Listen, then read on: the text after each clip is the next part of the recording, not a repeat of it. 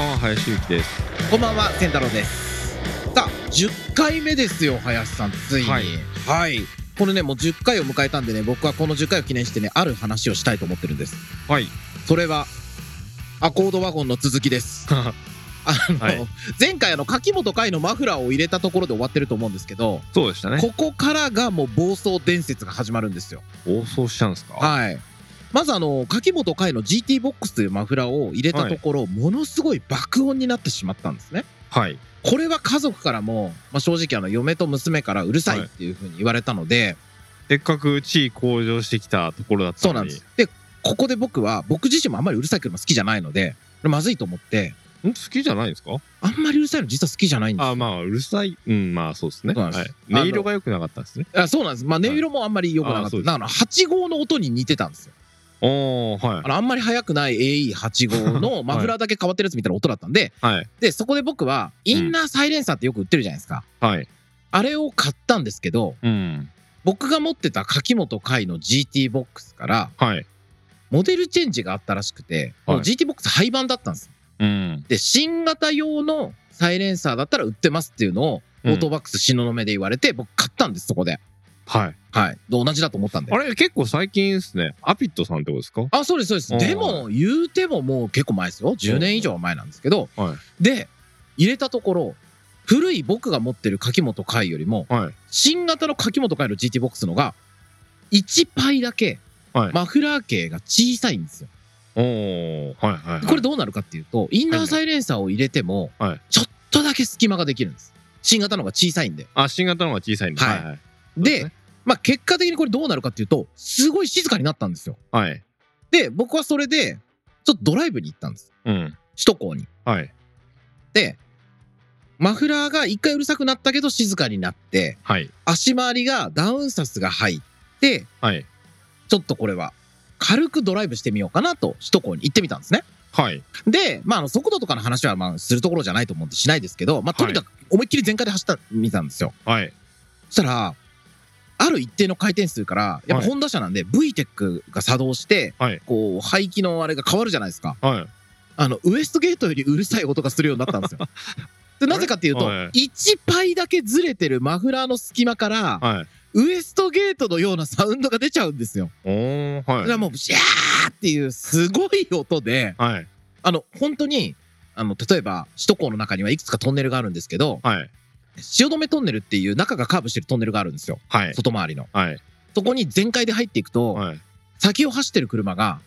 なんだかわからないけど避けてくれるんです よ。そのぐらいうるさいんです。あーなんかこの世のものではない何かが近づいてんじゃないか後ろからぐとんらでいもなないことになってる から、なんならもう、あの、救急車に譲るぐらいの勢いであー避けてくれるんですよ。そうですねはいそれが面白くなっちゃって、はい僕もそれから毎晩毎晩首都高に上がっていくんですよ。えでもそこから始めたわけではなくてはい。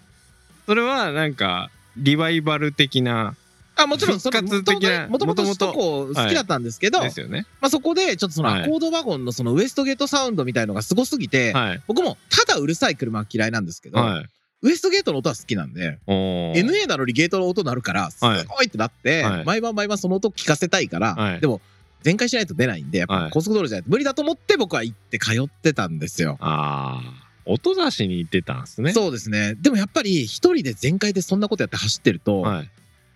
他にもライバルってどうしても現れちゃうんですよね。え音出したい派が現れいてや、くる違います、違います。あの、結局音出すために僕踏んでるじゃないですか。はいはいそうすると他に踏んでる車がいるじゃないですか。はい出会ってしまうんですよ。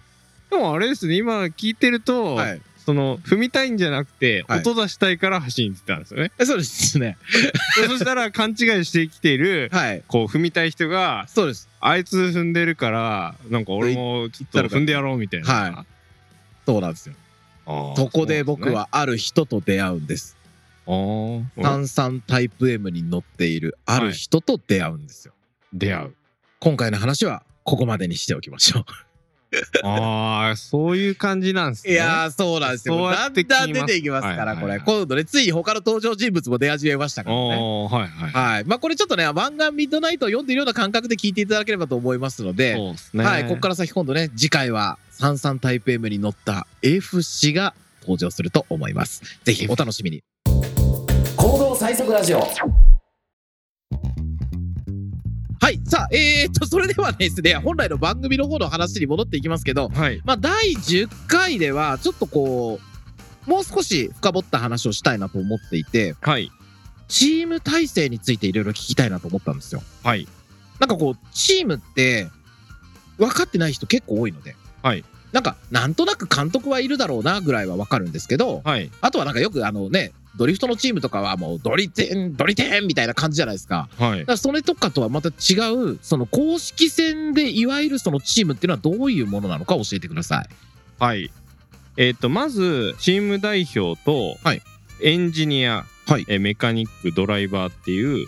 4人は、まあ、必要になってくるかな。うん最低限その4人がいればチームが成立するってことですね。そうですね。はい。で、まあ、ただ、いろいろ、あの、兼任はできてですね、はいチーム代表、兼、エンジニア、兼、メカニック、兼、ドライバーっていう、まあ、極端な話すると、はい C1 に関しては限定の話ですけど、はい。まあ、1人4役で、はい1人チームっていう形で出ていただくことも、まあ、できますね。 C1 レースははい1。人からでも一応エントリーはできると。そうですね。努力ができればみたいな話ですよね。はい。はい。まあちょっとそこはあの事情としてあのはいピットストップがなかったりとあか、あ、そっかそっか。はい。で、あの結局走り切りなんで、その走る前にエンジニアのやる仕事、はいあのなんでセッティングを出すだとか、まあどういうマシン開発にするのかとか、はいっ。てことはまあ事前に自分でやった上で、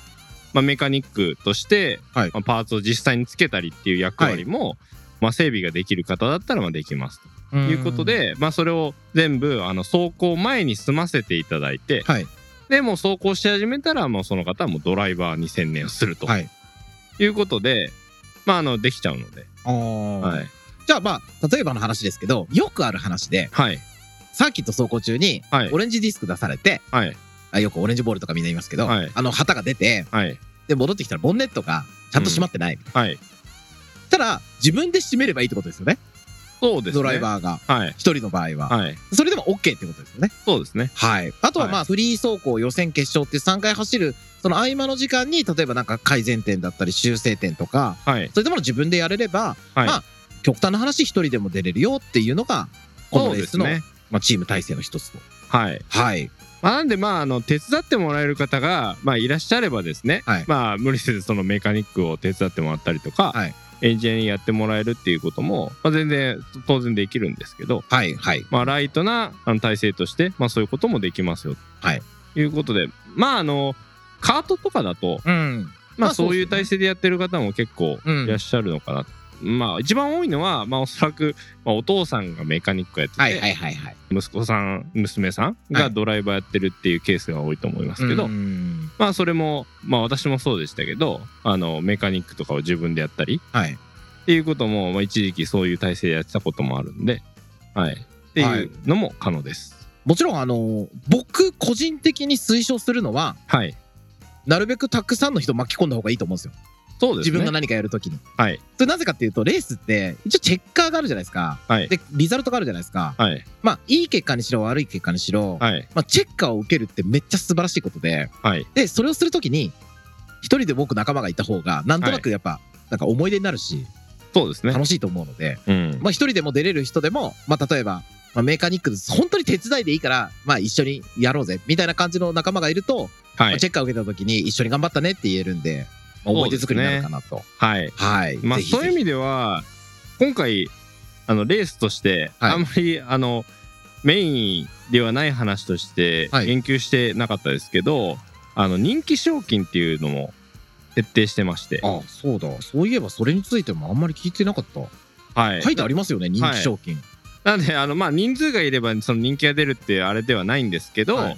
まあ、どちらかというと、まあ、そういう協力者の方とか、はいまあ、そういった方に、チーム自体のはい宣伝とか、はいまあ、そういうことができればできるほど、はいまあ、その人気としては集まりやすいかなと。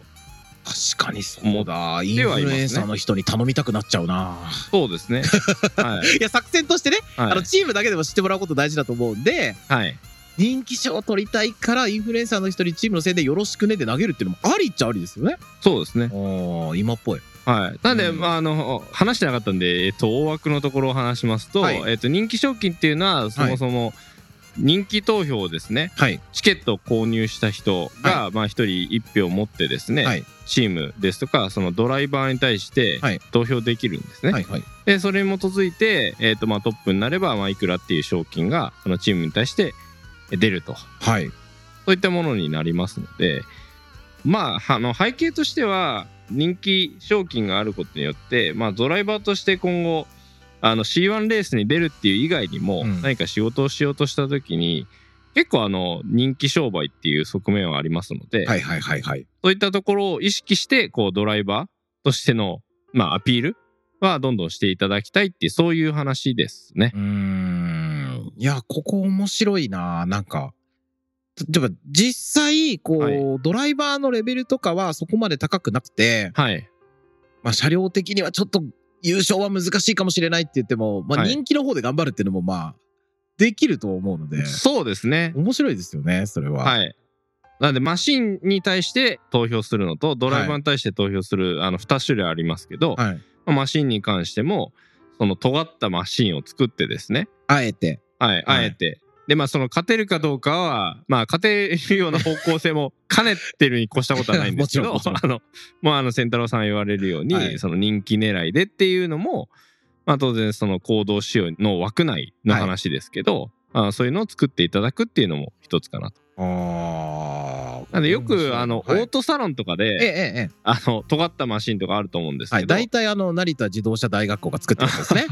はい。まあそうですねあのそういったところがはい。作られているようなものが、はい。実際にはあんまりこう走る姿ってあの見れなかったりそうですね。っていうのはあるんで、まあそういったところを走る姿を見せるアピールうのん、場としうてん使っていただくっていうのもまあ一つかなとは思いますね。確かに。えーこうなると、ちょっとこのチームを作るっていうこと自体も、はいなんか楽しくなってくると思うんですよね。特に、はい、あの C4 とかにもし学生とかでエントリーする子がいた場合は、はい、もう本当にゼロからはい自、分たちで初めての経験で作るっていうのがあると思うんですよ。はい、だからそこはね、そのプロセス自体もめちゃめちゃ楽しいので、やっぱり僕ね、学生の人には、ぜひ出てもらいたいですね。そうですね。ははい、なんでまあちょっと他のレースとの違いとして、はいこうマシンを仕上げていくい。うんっていうところで、あのいろいろなこうエンジニアメカニック要素が、うん。まあ、活躍の場がすごくあるので、うんうんうん。あそういった意味では、まあ、多くの人がですね、まあ、知恵を出し合ってあのやっていただくっていうのも一つ面白いのかなと思出ます。え、林さん自身が過去にこうレースやってる中で、はい、チームで良かったなって思ったことってあります一人ではい、走ってた、まあ、全部やってた時もあるわけじゃないですか。はそれと、こうチームになったああそういう意違味いとですかねうん。もうそれはやっぱりなんだろうどちらかというとその競技の目線でいっちゃうんですけど、はい、もちろん競技の目線で。あのーやっぱり両方とも興味があってやりたいっていうのはあったりするものの、まあ、一人チームだとそのメカニック要素もやらなきゃいけなかったりするんで、えまあ両方とも面白いんですけどドライビングにやっぱ集中できる体制が作れるとドライバーとしてはすごい楽だなっていうのをまあ実感はしましたね。まあそうですよね。あのー例えば走行前に、はいよくあの、普通の車だと、はい、トルクレンジでホイールのナットを締めるっていうのよくやると思うんですけど、走行前に。はいはいあと最終のエアチェックとか。はいまあエアチェックぐらいはともかく、うんナット締めるのって1台分やると割と疲れるじゃないですか。はい、そっからはい乗ってタイム出すって、無駄に体力消費しちゃうなとはやっぱ思うんですよ。うんもちろんそれをやるのは当たり前なんですけど、はい、でもよりドライビングだけに集中して、リザルトを出すってなってくると、やっぱりチーム体制として誰かにその部分を賄ってもらってる方が、より良いこともあるのかなっていううの。んそうですね。うんは。い。なんで、まあ、結果を追い求めるときに、体制としては、まあ、いろいろな協力者の方に、はい。まあ、その道の、まあ、得意な方でいらっしゃるとは思うんで、はいまあ、そういう方のあの協力を得るのは、あの近道かなとは思いますね。うん、確かに。まあはい僕自身もその一般の公式ではないレースとか、は今い。回とかいろいろ見てますけど、皆さんね、なるべくあの他の人と組んでやった方が、絶対楽しいし、はいあ。の結果にもつながるので、そうした方がいいと思います。はいであと帰りにあのみんなで飯を食うっていうところまで、 あのワンセットで今日こうだったねああだったねってできるようにした方がいいと思うので、そうですね。はい、ぜひぜひね皆さんいろんな人と組んでください。一人でやるのは努力ですけど、大勢でやるのは掛け算になるのでぜひは頑い。張ってください。はい。さあということで第10回もここまでとなります。はい。それでは今回もお聞きいただきましてありがとうございました。ありがとうございました。お相手は林ゆきと天太郎でした。行動最速ラジオを最後までお聞きいただきありがとうございました。行動最速を決める自動車レース C12022 モテギ12月11日栃木県のモビリティリゾートモテギで開催されます。10分の1サイズのラジコンカーとドローンのレースも同日開催予定です。現在、出場チームやドライバー、スポンサーを募集しております。詳しくは C1 レースで検索してください。また番組ではカーレースに関わる質問を募集しております。エピソード概要欄にある C1 オフィシャルツイッターからお気軽にご連絡ください。ご質問をお待ちしております。行動最速ラジオ、次回もお楽しみに。